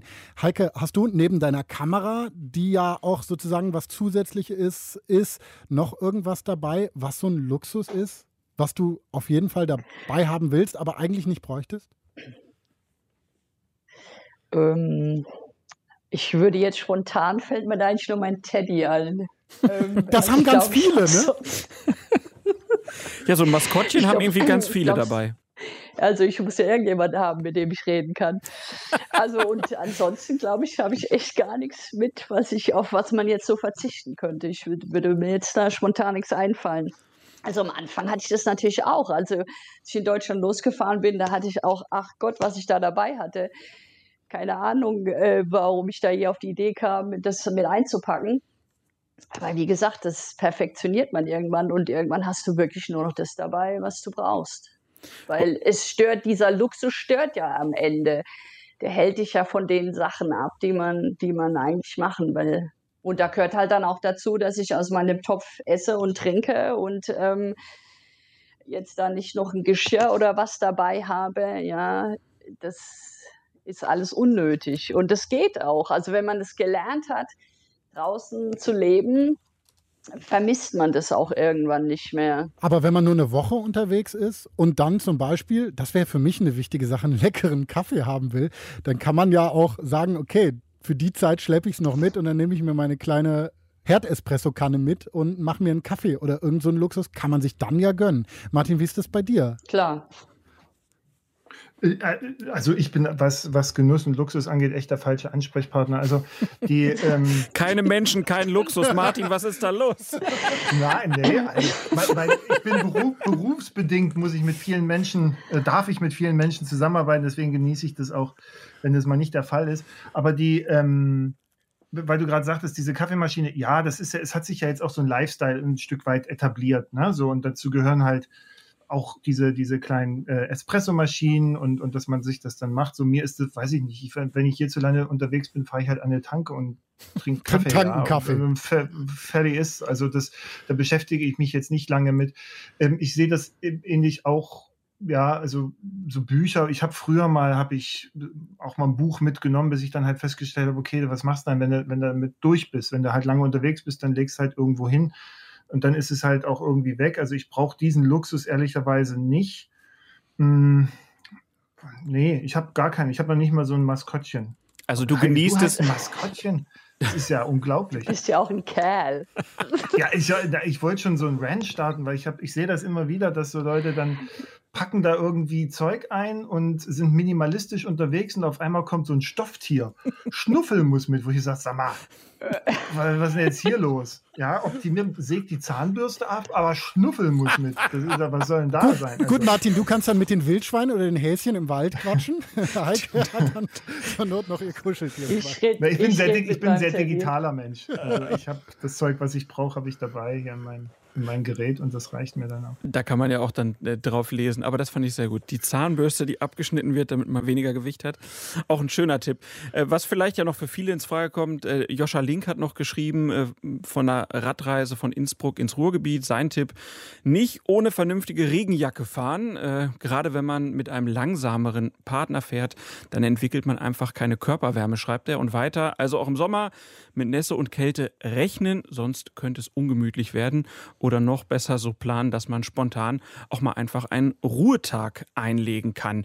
Also ich finde so, ja, Regenschutz vielleicht noch mal eine gute Idee, sich da ein bisschen ähm, was mit einzupacken und die Sachen sind ja auch nicht schwer mittlerweile. Was ich mich noch gefragt habe, wir sitzen ja den ganzen Tag auf dieser Radreise auf einem Sattel. Und ich weiß, dass ich auch schon bei kürzeren Touren manchmal Probleme da hatte mit dem Podex. Ähm, wie sind da eure Tipps? Braucht man einen guten Sattel, eine gute Hose? Was macht man, damit das Gesäß nicht am Ende des Tages einfach nur noch sagt, ich möchte morgen nicht mehr fahren? Viel Radfahren. Und die Schmerzen aushalten? Nee, du, der, dein Körper gewöhnt sich ja daran. Das ist doch wie mit allem. Also wenn ich, wenn ich den ganzen Tag laufe, dann tun mir die Füße auch weh. Wenn ich jetzt aber jeden Tag 40 Kilometer laufe, dann gewöhnt sich dein Körper irgendwann an diese Belastung und dann tut es auch nicht mehr so weh. Und natürlich muss ich den richtigen Sattel haben. Also der, das Fahrrad muss passen. Und es gibt jetzt, das, ich kriege diese Frage ständig, ja, welchen Sattel würdest du mir empfehlen? Kann ich nicht, weil ich weiß ja nicht, was für ein Poppes die Person hat, weil jeder ist ja auch anders. Also ich muss das, im Prinzip muss ich mich auch da rantasten. Ich muss auch den Sattel, die Sattelstellung ist ganz wichtig. Das können, das kann mal ein halber Millimeter sein, der da richtig viel ausmacht. Also die Neigung auch.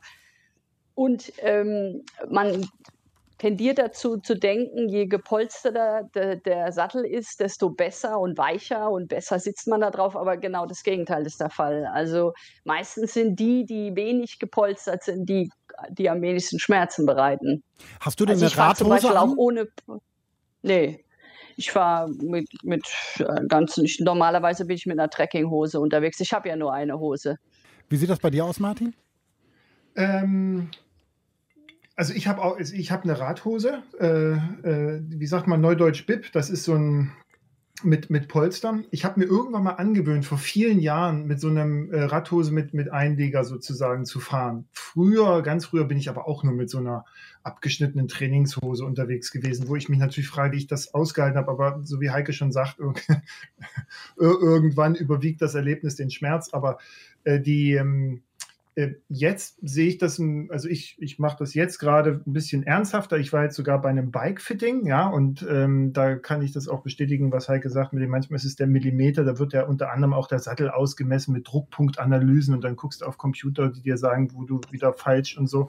Aber das ist schon, schon erheblich, gerade wenn man seinem Körper sehr viel Leistung über einen sehr langen Zeitraum ähm, auf dann auch noch sehr unterschiedlichem oder hervor, herausforderndem Gelände abverlangt, dann sollte man da schon ein bisschen mehr in, ähm, in Zeit investieren. Das konterkariert so ein bisschen mein, fahr doch einfach los. Ähm, aber da, also das könnt ihr trotzdem machen. Irgendwann tut dann vielleicht der Hintern weh oder nicht und dann wisst ihr das beim nächsten Mal besser. Aber ähm, wenn man jetzt sagt, man, man möchte das Thema Radreise ein bisschen ernsthafter angehen und vielleicht sogar dann in ein spezielles Reiserad investieren, da ist ja dann meistens vorweg so eine Art Mini-Bike-Fitting, ja, dass man dann halt so ein bisschen das angepasst bekommt vom Händler und, und da selber guckt oder man baut es halt selber und, und, und merkt das dann über die Zeit, wo man besser sitzen kann und sammelt so seine Erfahrung. Aber entscheidend ist das schon, weil ne, da, wo Schmerz ist, ist halt, das lenkt ja nur ab vom, vom Abenteuer. Ne? Aber das Schöne ist doch da eigentlich auch, dass man beim Radfahren ganz oft also es liegt dann meistens nicht an einem selber, sondern es liegt an irgendwelchen Einstellungen, dass einem etwas wehtut. Also da kann man ja was tun. Du sprichst von diesem Bike-Fitting, also dass mhm. man Leute dafür bezahlt, dass sie einen so scannen auf dem Rad und dann sagen, mhm. hier machen wir die Pedale ein bisschen so und den Sattel so und Lenker so und dann hast du wenig Schmerzen. Das heißt, das mhm. ist ja vielleicht auch ein Tipp, dass man Leuten sagt, die jetzt eine Radreise machen und dann kommen die wieder und sagen, boah, mir hat alles nur wehgetan, ich mache das nie wieder. Äh, den mhm. kann man ja eigentlich sagen, das muss nicht so sein, du musst nicht Schmerzen haben. Ja, ja, nee, nee, muss, muss gar nicht sein. Nee, nee, aber das ist halt tatsächlich, das ist ein Prozess, den man vermutlich dann durchlaufen muss. Ja, da hilft es nicht so, also die Frage, was hast du für einen Sattel, wird, wird uns ja jetzt auch immer wieder gestellt oder welchen Lenker und so, das hat alles nichts zu sagen. Ne, das ist, ich habe einen ganz anderen Körper und äh, ganz andere Belastungspunkte und ähm, das kann man einfach nicht verallgemeinern. So, und von daher, dass, diese Erfahrung muss jeder selber machen. Ich hatte bislang nie wirklich Probleme mit meinen Fahrrädern. Also das klingt jetzt auch immer so, als ob wir 30 Jahre Schmerz hinter uns haben, aber äh, also das ist ja nicht der Fall. Du findest halt irgendwann die für dich passende Position und dann ist gut, ne? So. Nur seid ihr beiden, das haben wir jetzt schon wirklich sehr, sehr gut rausgehört und äh, viel drüber gesprochen, absolute Vollprofis. Wenn ihr euch nochmal an den Anfang zurückdenkt, da wo ihr angefangen habt, Reisen mit dem Rad zu unternehmen, welche Fehler, auch wenn wir jetzt gesagt haben, die gehören dazu, es ist gut, sie zu machen, man lernt daraus, welche Fehler würdet ihr sagen, sollte man vermeiden, die ihr gemacht habt? Habt ihr da irgendwas, wo ihr sagt, guckt bitte darauf, das ist wirklich sehr, sehr wichtig? Heike. Also das, vieles davon ist schon angesprochen worden. Unter anderem eben auch, dass man wenig Gepäck mit dabei hat, dass man, dass man sich davon verabschiedet, dass man eine Garderobe dabei hat, die man ständig wechseln kann. Das braucht kein Mensch. Also ich kann überall auf dieser Welt kann ich meine Kleidung auch waschen. Ähm, das hilft viel, Dadurch ist nämlich die Belastung, von der wir gesprochen haben, je schwerer dein Fahrrad ist, desto mehr geht es auch bei dir auf die Gelenke und auf, auf den Poppes und auf die Hände und auch auf alles andere. Ähm, das ist ein, aus meiner Sicht der wichtigste Punkt. Und dass man nichts plant. Also man sollte, ich habe in der Türkei, also ich bin ja in Deutschland losgefahren, ich habe in der Türkei verstanden, dass weniger mehr ist. Warum erst in der und, Türkei? Also ja, genau, das frage ich mich heute auch. Ja, warum okay. habe ich das eigentlich erst in der Türkei verstanden? Ich hatte immer so das Gefühl, ich müsste irgendwie dem Winter, der da auf, auf mich zukommt, irgendwie aus dem Weg zu gehen. Das kannst du aber im Prinzip mhm. nicht, wenn du eine lange Reise machst. Wir reden aber jetzt eher von kürzeren Reisen. Da suche ich mir halt das Reiseziel so aus, dass ich jetzt nicht unbedingt im Winter nach Norwegen gehe. Somit brauche ich weniger Gepäck. Also diese Belastung auch sollte man halt versuchen zu vermeiden. Ja, also das ist jetzt eigentlich, was mir spontan einfällt. Und dass man offen ist für Menschen. Also viele, viele haben ja auch Angst irgendwie, dass da jetzt der böse Mann um die Ecke kommt. Ähm, kann ich auch sagen, aus meinen Erfahrungen heraus, man bekommt viel, viel weniger Stress und Probleme, als man das denkt. Auch ähm, viele haben Angst vorm Zelten nachts das ist auch, am Anfang war das bei mir genauso. Ich hatte auch gedacht, oh, jetzt muss ich mein Zelt hier aufstellen. Es wird dunkel, ja, wo stelle ich jetzt mein Zelt auf? Am Anfang hörst du die, die Ameisen krabbeln, die ganze Nacht über. Jedes Blatt, was vom Baum fällt, hörst du, weil du irgendwie denkst, oh nee, jetzt kommt irgendeiner. Auch da muss man vielleicht, das ist jetzt der Tipp, den der Martin auch gegeben hat, dass man das vielleicht schon mal vor eine Nacht oder zwei Nächte versucht hat, irgendwie in der näheren Umgebung, wo man sich auskennt, mal sein Zelt aufgestellt hat, dann die Angst so ein bisschen weggeht. Und je öfter man das macht, auch das ist alles eine Trainingssache. Was ich sehr schön finde, was in diesem Gespräch rauskommt, ähm, dass ihr beide ja, mit eurem Fahrrad, auch wenn Martin das vielleicht gar nicht so will mit den Menschen, aber ähm, dass man, ähm, dass man halt wirklich als jemand wahrgenommen wird, der einfach, ja, in, ich sag mal, in friedlicher Absicht da einfach vorbeikommt und keinen großen Stress macht. Das ist was anderes, als ob ich mit einem großen, lauten Auto komme, sondern ich bin nur mit meinem Fahrrad, habe vielleicht wenig Gepäck sogar dabei und ähm, das sorgt scheinbar dafür, dass Menschen einfach auch, ich sag mal, ja, nett auf einen reagieren irgendwie. Das finde ich total schön, irgendwie da rauszuhören. Martin, jetzt nochmal aus deiner Absolut. Sicht, was, was sind so deine Tipps, wo du sagst, oh, das, das kann man wirklich vermeiden, diesen Fehler habe ich gemacht, den müsst ihr nicht mehr machen. Wir haben jetzt äh, die, die, mhm. die Gabel schon gehört, was hast du noch so, was dir eingefallen ist? Na, also einmal, Heike, ähm, du hast ja versucht, dem Winter zu entkommen. Du bist nach Georgien dann abgebogen und Armenien. Da waren, also du bist ja in den Winter reingefahren. Ja, ich weiß. Du, du warst ja im Schock gefroren. So. Ich habe dann irgendwann verstanden, dass man dem Winter nicht aus dem Weg gehen kann. Ja, ja vor allem, wenn man in ihn hineinfährt. Äh, die, nee, genau. Ähm, äh, mit dem Zelten, äh, da, da, schließe ich nochmal an, guckt vorher nicht einen Horrorfilm, denn ich habe, äh, damals gab es diesen Horrorfilm, The, The, Blair Witch Project. Oh ja, oh ja. Ne? Könnt ihr euch dran erinnern. So. Und ja. dann habe ich natürlich da hier, Blair, mein Ding, hier, das gucke ich. So, und dann habe ich das irgendwann ich geschaut und es war halt gruselig, okay, und dann habe ich das vergessen. Und dann bin ich nach Marokko gefahren und äh, baue halt mein Zelt auf irgendwo ganz normal in einem Wald und äh, leg mich hin und dann kennt ihr ja so kurz vorm Einschlafen, denkst vielleicht nochmal an irgendwas nach und dann fiel mir wieder Blair Witch Project ein. Da habe ich mich so geärgert, dass ich diesen Film geschaut habe, weil jetzt, jetzt, jetzt liegt hier der, der, der Radreise-Crack, ja, allein im Wald und hat Angst, dass so eine komische Hexe vorbeikommt. Ähm, äh, das, also das macht nicht.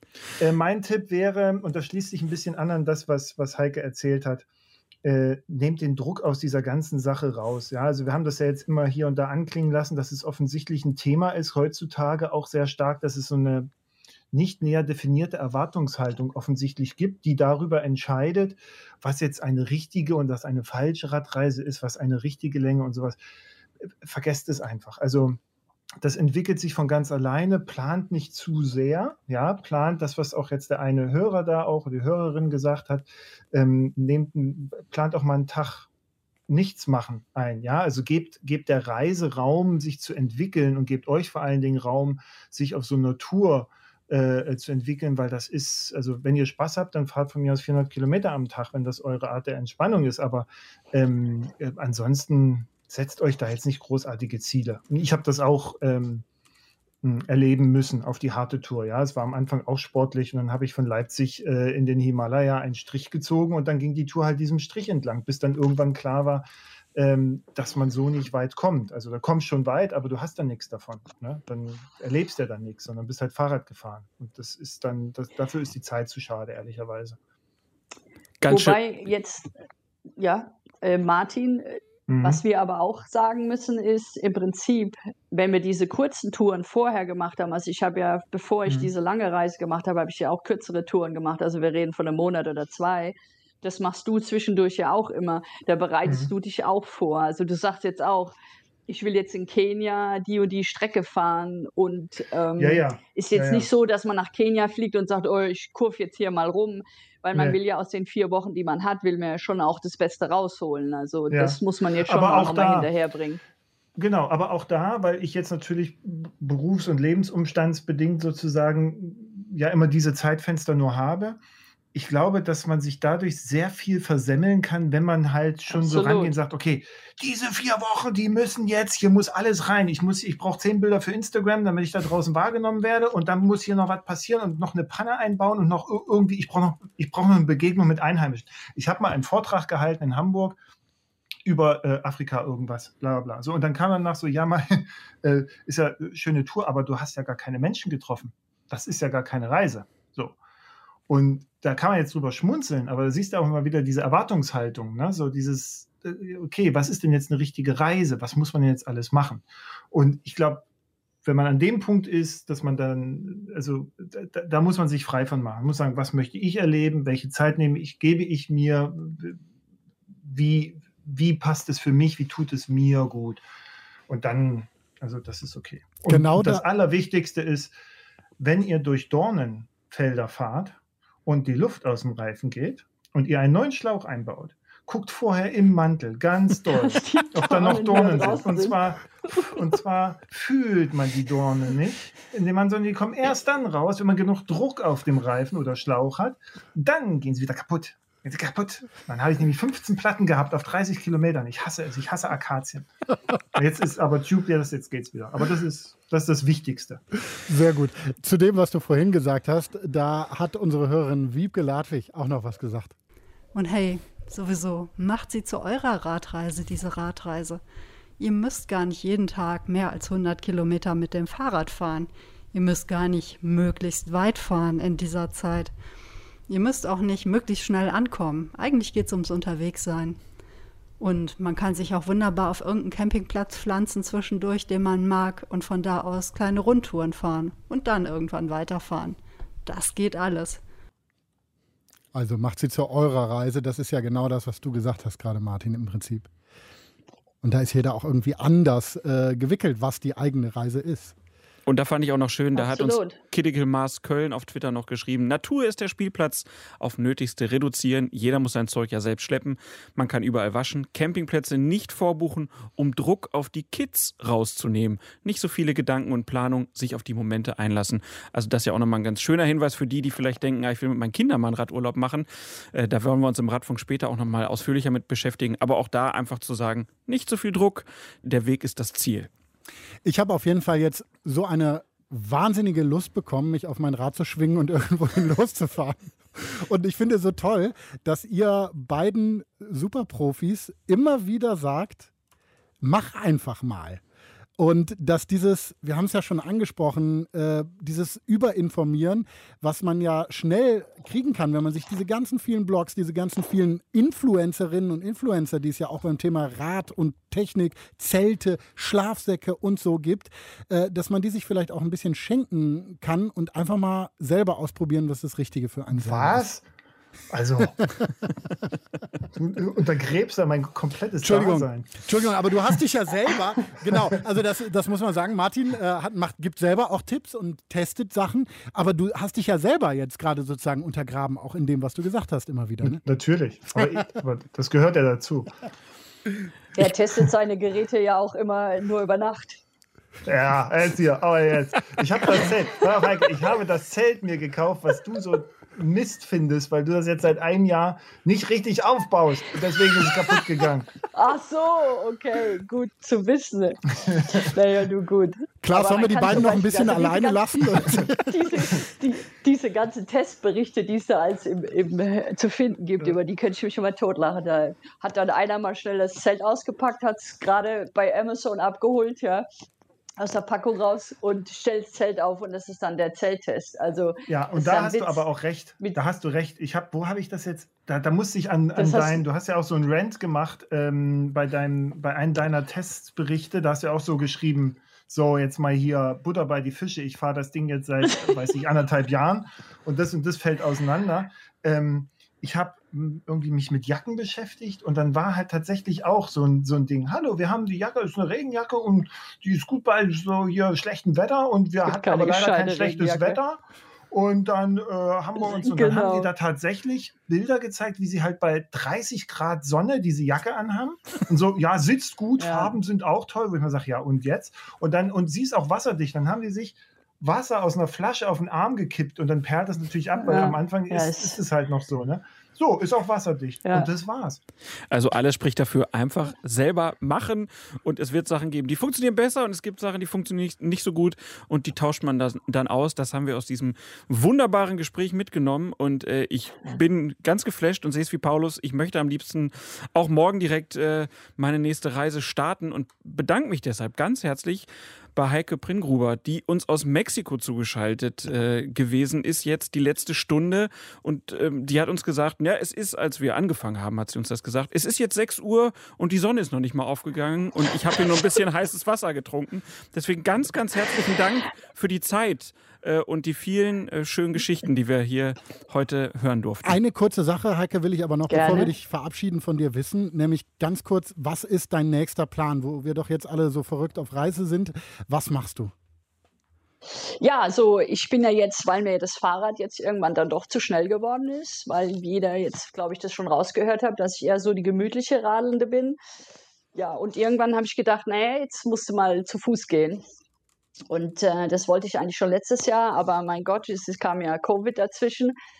Gut, jetzt äh, der nächste Plan ist ein Spendenlauf. Und zwar möchte ich einmal quer durch Amerika laufen und äh, Spenden für One Tree Planted sammeln, also Wiederaufforstung in verschiedenen Ecken dieser Welt. Und da mache ich jetzt so einen Spendenlauf dafür. Und da bin ich mal gespannt, wie das läuft. Es geht äh, in zehn Tagen geht's los. Da geht es über die Grenze in die USA und äh, dann schauen wir mal, was kommt habe jetzt auch einen Welpen, damit ich jemanden zum Reden habe, nicht nur mit meinem Teddy. auch wenn der auch nicht zurückreden kann, aber. Ähm, er ist auf jeden Fall kommunikativer als der Teddy wahrscheinlich, genau. Genau, der hat allerdings auch mehr Ansprüche.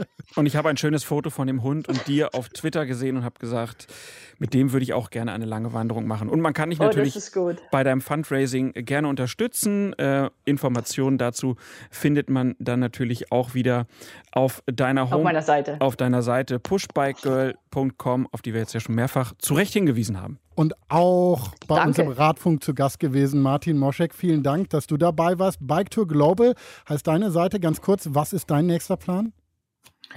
Äh, ich mache morgen einen Overnighter. Also einmal raus, irgendwo zelten, pennen und dann wieder zurück. Sehr schön. Ähm, in zwei Wochen fahre ich die sogenannte Rhön Divide. Das ist eine ja, sind ein paar Kilometer durch die Rhön. Hat, die schöne äh, Rhön, da wollte ich eigentlich Urlaub machen, Ostern. Ja. Hat nicht geklappt. Wunderschöne Gegend. Genau, dann mache ich so ein bisschen Training mit. Und dann werde ich den einen oder anderen äh, Orbit, Orbit 360, sagt vielleicht jemand was. Äh, Haben wir fahren. auch schon drüber geredet. Grundstrecken, genau. Mhm. genau. Und ich fahre im August in Kirgisistan das Silk Road Mountain Race. Martin, das klingt fantastisch und wir werden in deinen Podcast Bike to Global reinhören, wenn du darüber berichtest. Da freuen wir uns drauf. Und wir freuen uns auch ganz besonders, dass, obwohl du nicht gerne mit Menschen redest, du bei uns im Radfunk zu Gast warst. ich treffe nicht gerne Menschen, ich rede gerne mit Menschen. Man das merkt ist, doch, das dass er das gerne super redet, an, oder? Genau, ich rede sehr gerne, nicht mit Tieren, aber mit Menschen. Aber ich muss sie nicht treffen. Deswegen, es ist doch perfekt jetzt gerade, oder? Zugeschaltet. Ich kann, genau. ist alles wunderbar. Danke euch beiden, dass ihr dabei wart. Und alle, die äh, noch an weiteren Tipps interessiert sind, wir haben ja bei Twitter gefragt und unter dem Tweet, da gibt es ganz, ganz viele Tipps, die könnt ihr euch nochmal durchlesen einfach den Hashtag Radfunk mal nachsuchen. Da gibt es dann äh, bei Paulus Müller auf seinem Account äh, hat er die Frage gestellt. Wunderbare, viele Tipps, die wirklich auch in ganz unterschiedliche Richtungen gehen und sich vielleicht der ein oder andere einfach mal dran bedienen mag. Das war der Radfunk für diese Ausgabe, Paulus. Äh, es war mir wieder ein sehr großes Vergnügen mit dir. Gleichfalls. Ähm, hier zu konferieren. Ich freue mich schon sehr aufs nächste Mal und äh, ich glaube, unsere Planung, nicht zu viel, das haben wir jetzt gelernt, aber die sollten jetzt mal starten, wo es denn für uns beide demnächst hingeht. Ja, genau. Wir machen zusammen eine Tour Tour und äh, werden großen Spaß haben und dann hier im Radfunk drüber sprechen. Das war's mit dem Radfunk für heute. Kritik, Anregung, Lob gern at radfunk.deutschlandfunk.de. Freuen wir uns drauf und wünschen euch allen einen schönen Tag und viel Spaß beim Radfahren. Macht's gut!